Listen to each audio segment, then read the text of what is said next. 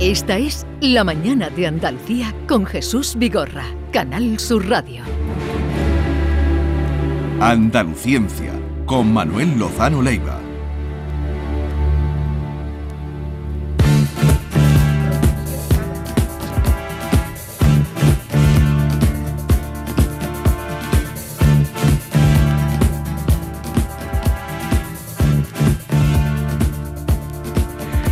Manuel Lozano Leiva, buenos días. Hola, ¿qué tal? Buenos días. ¿Qué tal? Bienvenido. Bien. Antes de irnos a varios asuntos que tenemos Sí. aquí para tratar, eh, bueno, la vida de Manuel Lozano Leiva está vinculada a la ciencia, a la física, catedrático de física, la ciencia. eh, por eso será más, mm, eh, más significativa la, la opinión que me dé con respecto a una noticia que leí esta mañana y me tiene de los nervios desde que la leí esta mañana. En el diario Sur de Málaga. Sí.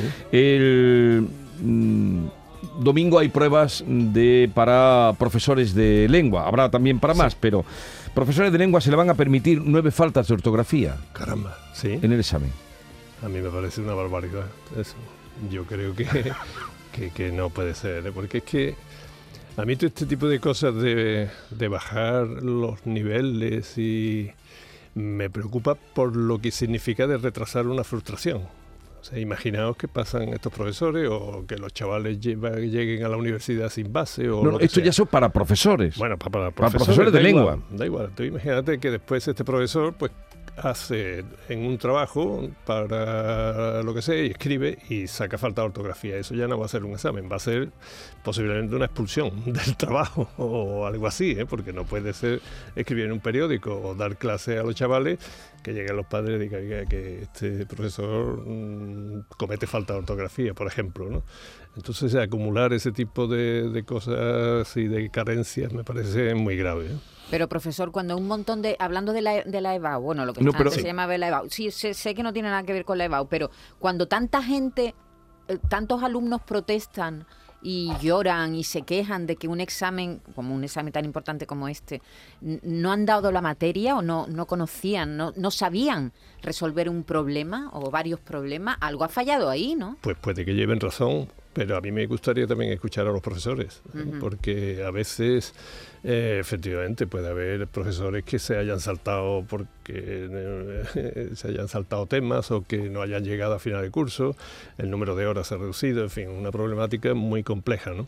Yo lo que sí os puedo decir, porque yo no he dado clase eh, en bachiller, ¿no? en institutos. institutos, pero eh, cuando lo recogemos en la universidad hay que procurar que que no se haya eh, retardado la frustración en los institutos y que después llegue a la universidad den- se lleven el palo, y se ¿no? lleven el palo, ¿eh? No vayamos a, ahí a bajar mucho los niveles y cuidado que no estoy haciendo ninguna evaluación porque no sé el, el problema Sí. exacto. Pero hay que tener mucho ojo con eso. Ya, por ejemplo, la EBAU la aprueba prácticamente todo el mundo. Ya sirve, es un examen exclusivamente para seleccionar, para que puedan seleccionar la carrera que quieren hacer. Sí. Eh, antes era para entrar a la universidad, Sí. sí, o no, era Sí, binario, sí. ¿no? Yo creo que está mejor así. ¿eh? Pero eh, lo que ocurre es que eso también está seleccionando a cierta gente y también está sel- seleccionando ciertas carreras, con lo cual, por decirlo en plan que no se debe, ¿no? Pues los listos van a una carrera y los torpes van a otras carreras, cuando para mí todos los conocimientos, tanto humanísticos como profesionales, como todos son equivalentes. Y hay científicos buenos, malos y regulares, y hay humanistas buenos, malos y regulares. O sea que eso no, no puede ser. Entonces, hacer esa clasificación, esto es muy delicado. Sí. En cualquier caso, hemos hablado, porque ayer hubo un revuelo, hoy vienen los periódicos, Sí. en los medios de comunicación, un revuelo, eh, pero hemos hablado con un catedrático, no sé si lo conoces, Emilio Carrizosa, Sí, claro. es muy conocido, y ha dicho que este examen que tenemos Sí. aquí delante, que él lo ha mirado, que esto no es nada fuera de lo que tenían que dar en el temario. Claro, por eso te digo que me gustaría escuchar a los profesores también, ¿eh? no solo a los alumnos, que a lo mejor llevan razón, no solo a los padres, que Claro, si no se lo han dado- razón, pero los que saben de verdad lo que hay que dar y lo que se ha dado son los, profes- los profesores. ¿eh? Y hay muchos alumnos que se dan de frente, como decía, cuando llegan a carreras muy técnicas como, como, como la física.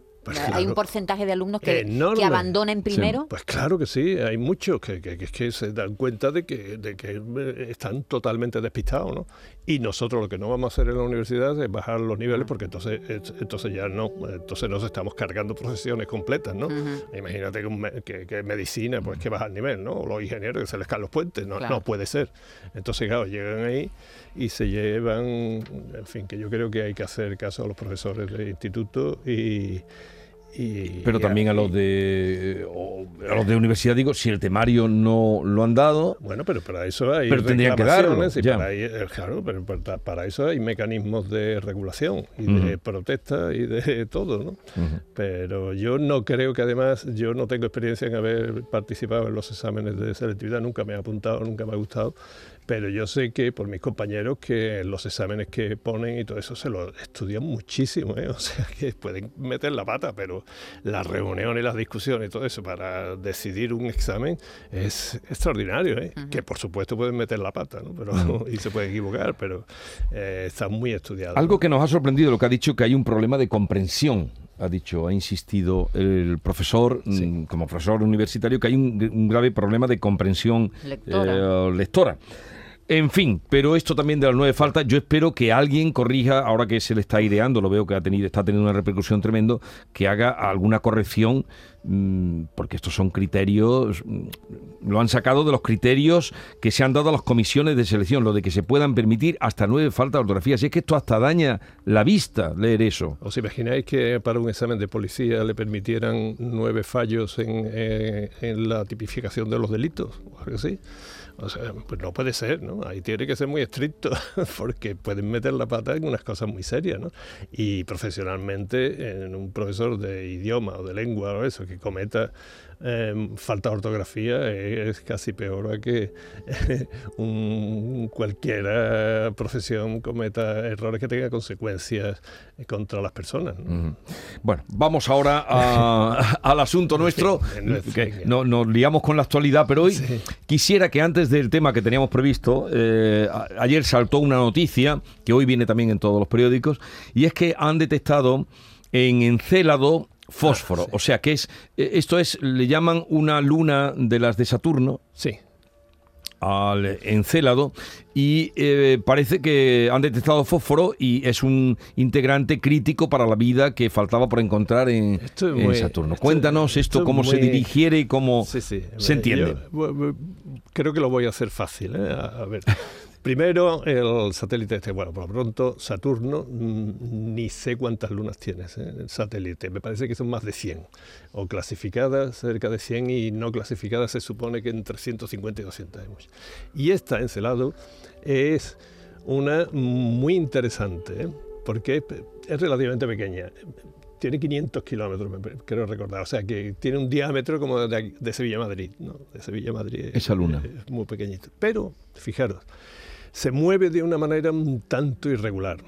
Y esto, las hipótesis que se han hecho, fijaros hasta qué punto se puede eh, averiguar, ¿no? Una luna pequeñita de Saturno y que está Y- y lejísimo que tiene en muchas 300 lunas. y que tiene muchas más. O sea, se, se nota... un- ¿Y sabéis cuál es la hipótesis para que cuadre el movimiento con lo que se observa? En que tiene ocea- mares interiores, por debajo de la superficie, de agua. Entonces, claro, el agua es el primer, eh, el primer elemento fundamental, es un compuesto, ¿no? Eh, elemento fundamental para la vida. Mm. Y la vida estamos buscando por ahí, por todas partes. Además, ya la vida se está buscando no como se hacía antes, esperando a recibir señales y mensajes y todo esto. Se ha No. comprobado que es absurdo porque, porque tiene que ser una civilización, no la vida, sino una civilización tecnológica que esté eh, en onda con nosotros, que no nos pille en la época nuestra de los neandertales, sino Sí. que, que todo esto, esto es muy complicado. ¿no? Entonces ya se ha dejado de estudiar las señales. Está, lo que se buscan son los biomarcadores, que se llaman. Si las pruebas ineludibles de que hay vida en, en algún planeta de estos. ¿Cómo es la vida? La vida está en las moléculas, eso lo he dicho muchas veces, lo que se llama el chon. El chon, carbono, hidrógeno, oxígeno y nitrógeno. ¿no? Lo que pasa es que si Son buscamos cinco, carbono, hidrógeno, sí, chon, carbono, hidrógeno, oxígeno y nitrógeno, Cuatro. son cuatro. entonces, son muchos más, ¿eh? ahora lo voy a explicar, pero lo fundamental, el noventa y tanto por ciento de- de las biomoléculas son el chon, carbono, hidrógeno, oxígeno y nitrógeno. Bien, y las reacciones que dan estos tan importante que si hay en un satélite, si en, un planeta encontramos agua y encontramos CO2 o, encontramos oxígeno, o sea, todo que viene del chón, ¿Cuál es pues ahí se sospecha que hay vida, ¿no? ¿Cuál es el problema? Que es que mm, geológicamente también se pueden producir estos elementos. O sea, que las rocas, eh, que son procesos inorgánicos también. O sea, que tú encuentras oxígeno y no tiene por qué ser eh, vida inherente a esa. No es eh, automático. ni muchísimo menos. Eso puede venir de roca, puede venir de geyser, puede venir de cualquier cosa. Entonces están buscando biomarcadores, otra cosa que sea ya ineludible que de la vida, ¿no? algún elemento, algún compuesto que sea. Entonces se encontró uno que había que era la fosfina, no sé si os acordáis, que era cuando Aquí hablamos de eso. Claro, la fosfina eh, eh, son, fijaros, el metano, por ejemplo, porque son productos consecuencia de la muerte y que se degrada la materia viva y eso nada más queda que el metano se desechó, la fosfina podía ser o no, pero lo que sí está claro, y ahora viene lo importante, ¿no? para que me, explique bien, pero si hay vida, tiene que haber ADN. O sea, se tiene que reproducir, porque si no, no hay vida, ¿no? Se tiene que reproducir todos los... Eh, la vida se tiene que reproducir. Y para esa reproducción ya se ha visto que hace falta ADN. El ADN lo mismo, el noventa y tantos por ciento es chon, carbono, hidrógeno, oxígeno, nitrógeno. Pero tiene uno que es imprescindible para ello, que es el fósforo. El fósforo, además, es muy difícil que sea de origen geológico, o sea, que sea inorgánico. ¿eh?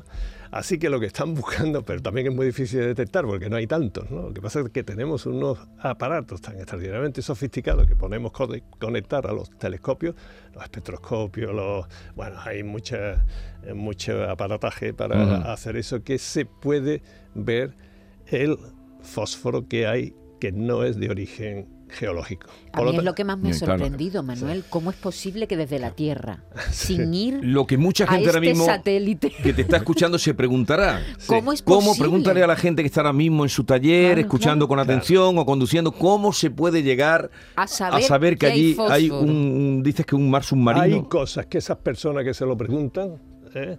cuando van a un hospital, le hacen cosas tan sofisticadas como esas tratar de encontrar en su cuerpo algunas anomalías eh, y algunas moléculas extrañas que pueden estar provocando una enfermedad, etcétera, etcétera, esas exploraciones son casi tan sofisticadas como apuntar un telescopio con un, eh, con, un telescopio con un interferómetro o con un espectrómetro o con un, multicanal, un analizador multicanal, etcétera, conectado. O sea que hoy día la tecnología es muy sofisticada, pero no ya solo esta, la astrofísica, ¿eh? sino también incluso la médica o otras muchas Que, hay.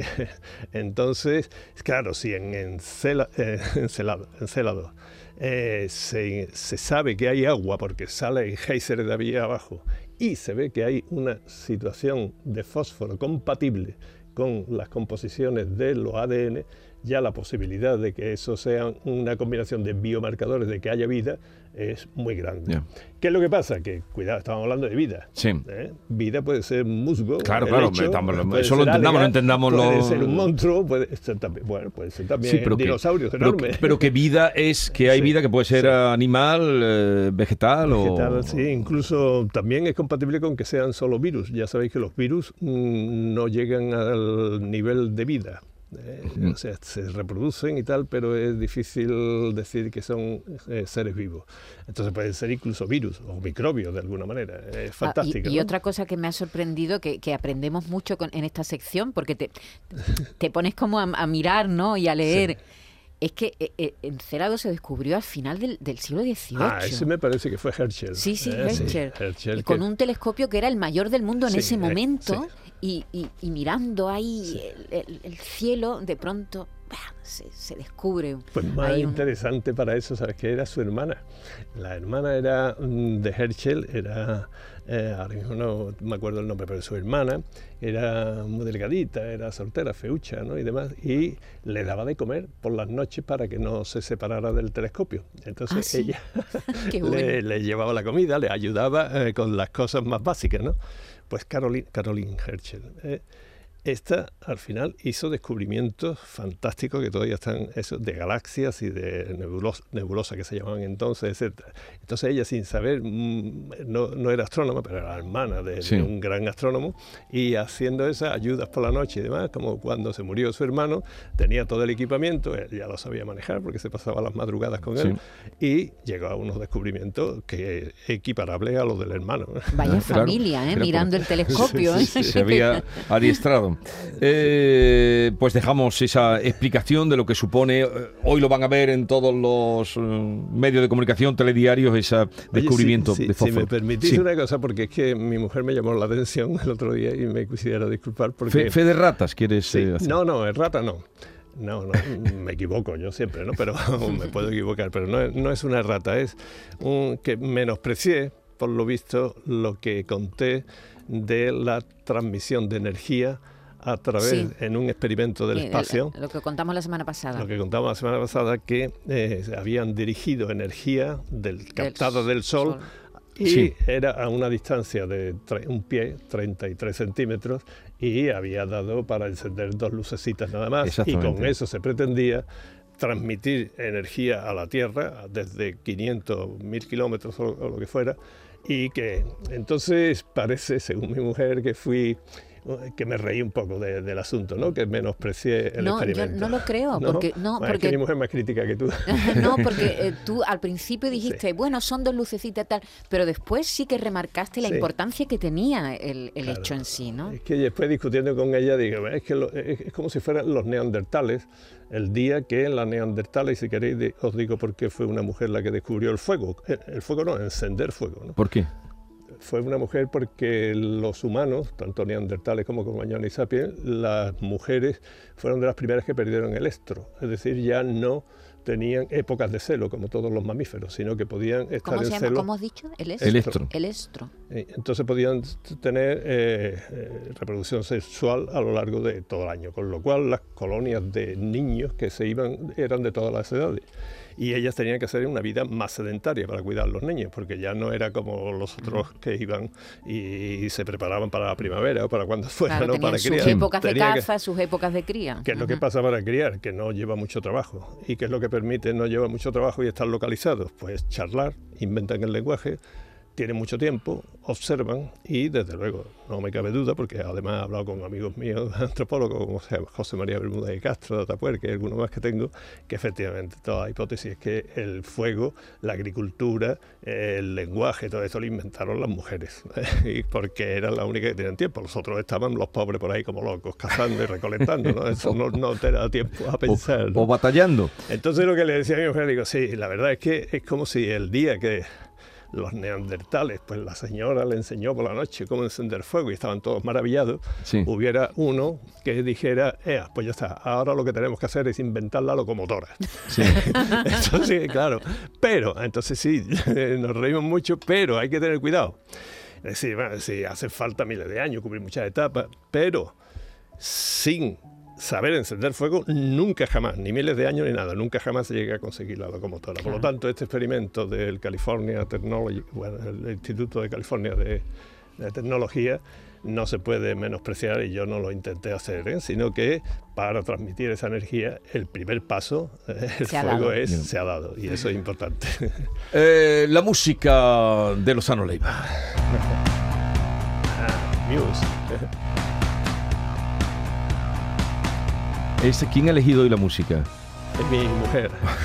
Pero tú vas Sí. cediendo No, espacio. eh, pero lo, lo discutimos. Ella sabe que a mí me gusta mucho Muse y como era Starlight, que es esta,